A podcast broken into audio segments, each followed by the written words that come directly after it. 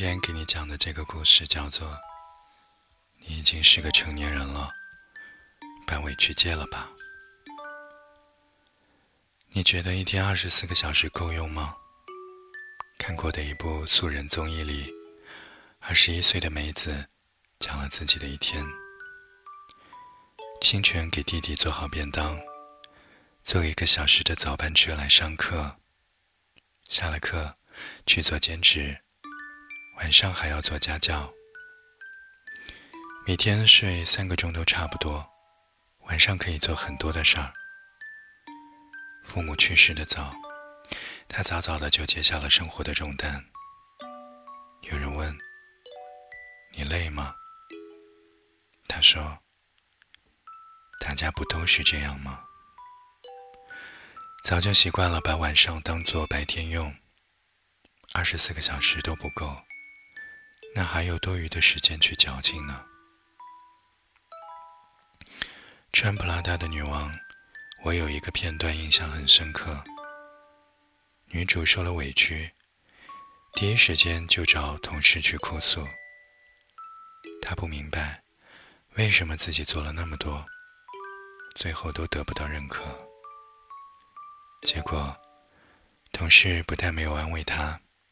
反倒跟他夸起了老板的日常，最后还直言：“你根本没有在努力啊，你只是在抱怨。”他这才知道，自己的老板常年过着的是什么样的生活，从无怨言，只有执行。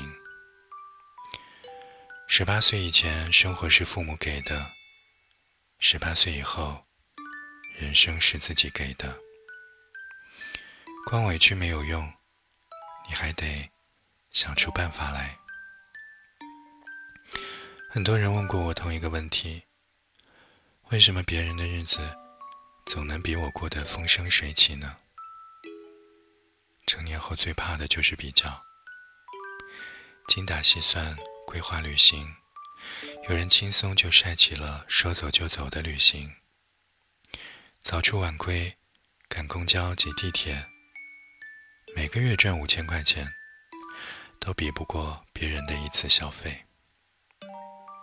付起了首付，刚高兴了几天，却发现朋友已经开始为退休做准备了。一时间，羡慕、无力、犹豫，甚至自我怀疑。陈可辛有一次接受采访，被提问了一个刁钻的问题：沉寂久了，会不会羡慕那些专心搞电影的导演？他摇了摇头，羡慕没有用啊！我真的不是那种闭上眼睛就有画面天赋的那种导演。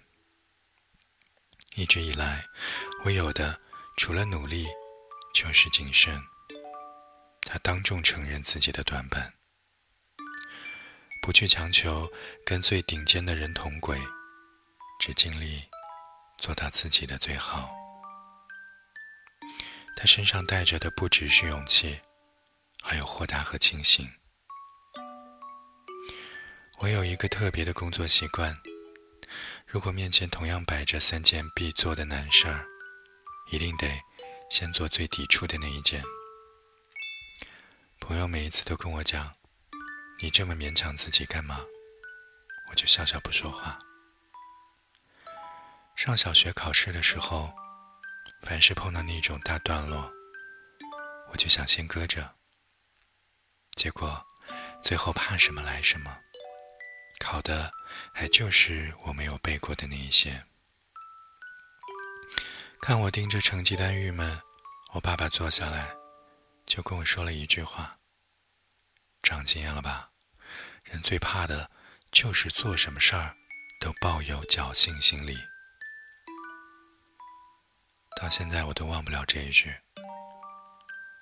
生活的很多时刻，是充满了戏剧性的。你会意外的发现，有些东西不管怎么拖，如何逃避，只要不解决，最后还是会找上门，而且是。变本加厉的破坏你的计划。有人会问：“那怎么办呢？”既然跑没用，那就上呀，跟他磕，把那些最怕的、最难的，咬咬牙一次性的通通解决掉。读大学时，我有两个室友。临近期末，两个人都整日的泡在图书馆里面。结果，考试成绩出来了，一个排名第三，一个排名第二十四。排名第二十四的那一个，看起来比排名第三的那个人，看起来还要拼命，还要用功。六点就起，九点才回宿舍。每一天又累又困，还连对方的一半成绩都没能达到，实在委屈的不行。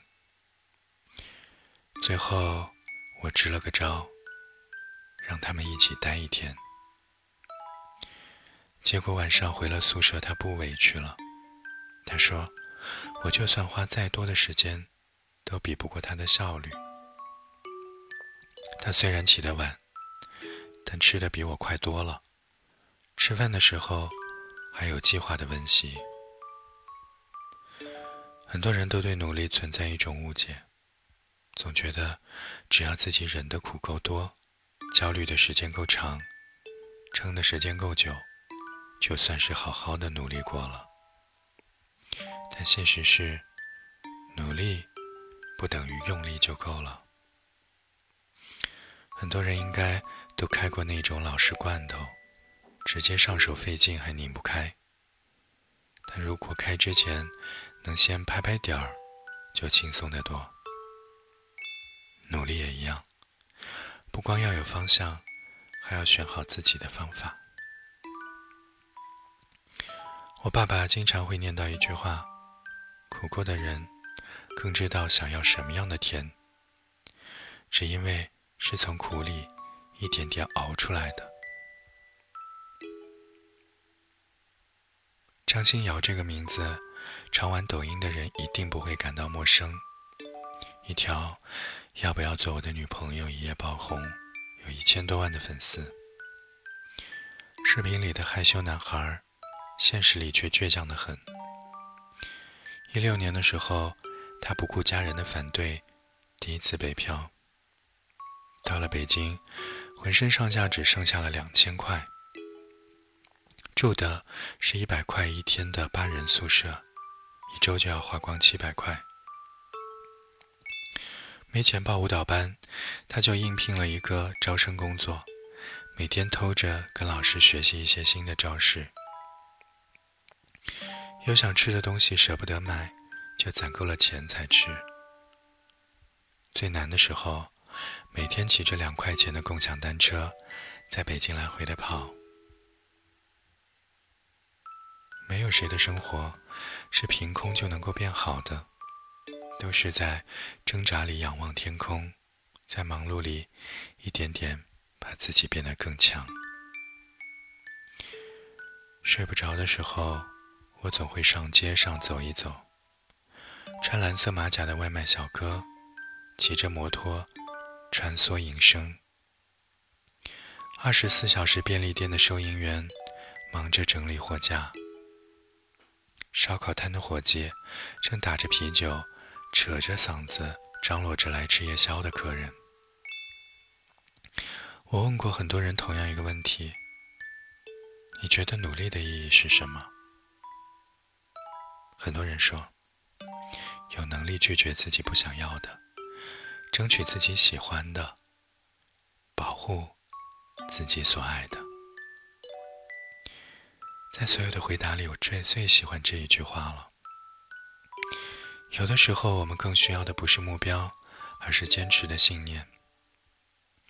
如果真的还没搞清楚自己追求的是什么样的生活，不妨先试着结交几个高质量的朋友，体验一下别人的世界观，再回头想想自己还能为将来再做些什么。别怕，别等，别犹豫，想拼命那就认命；不想认命，那就拼命。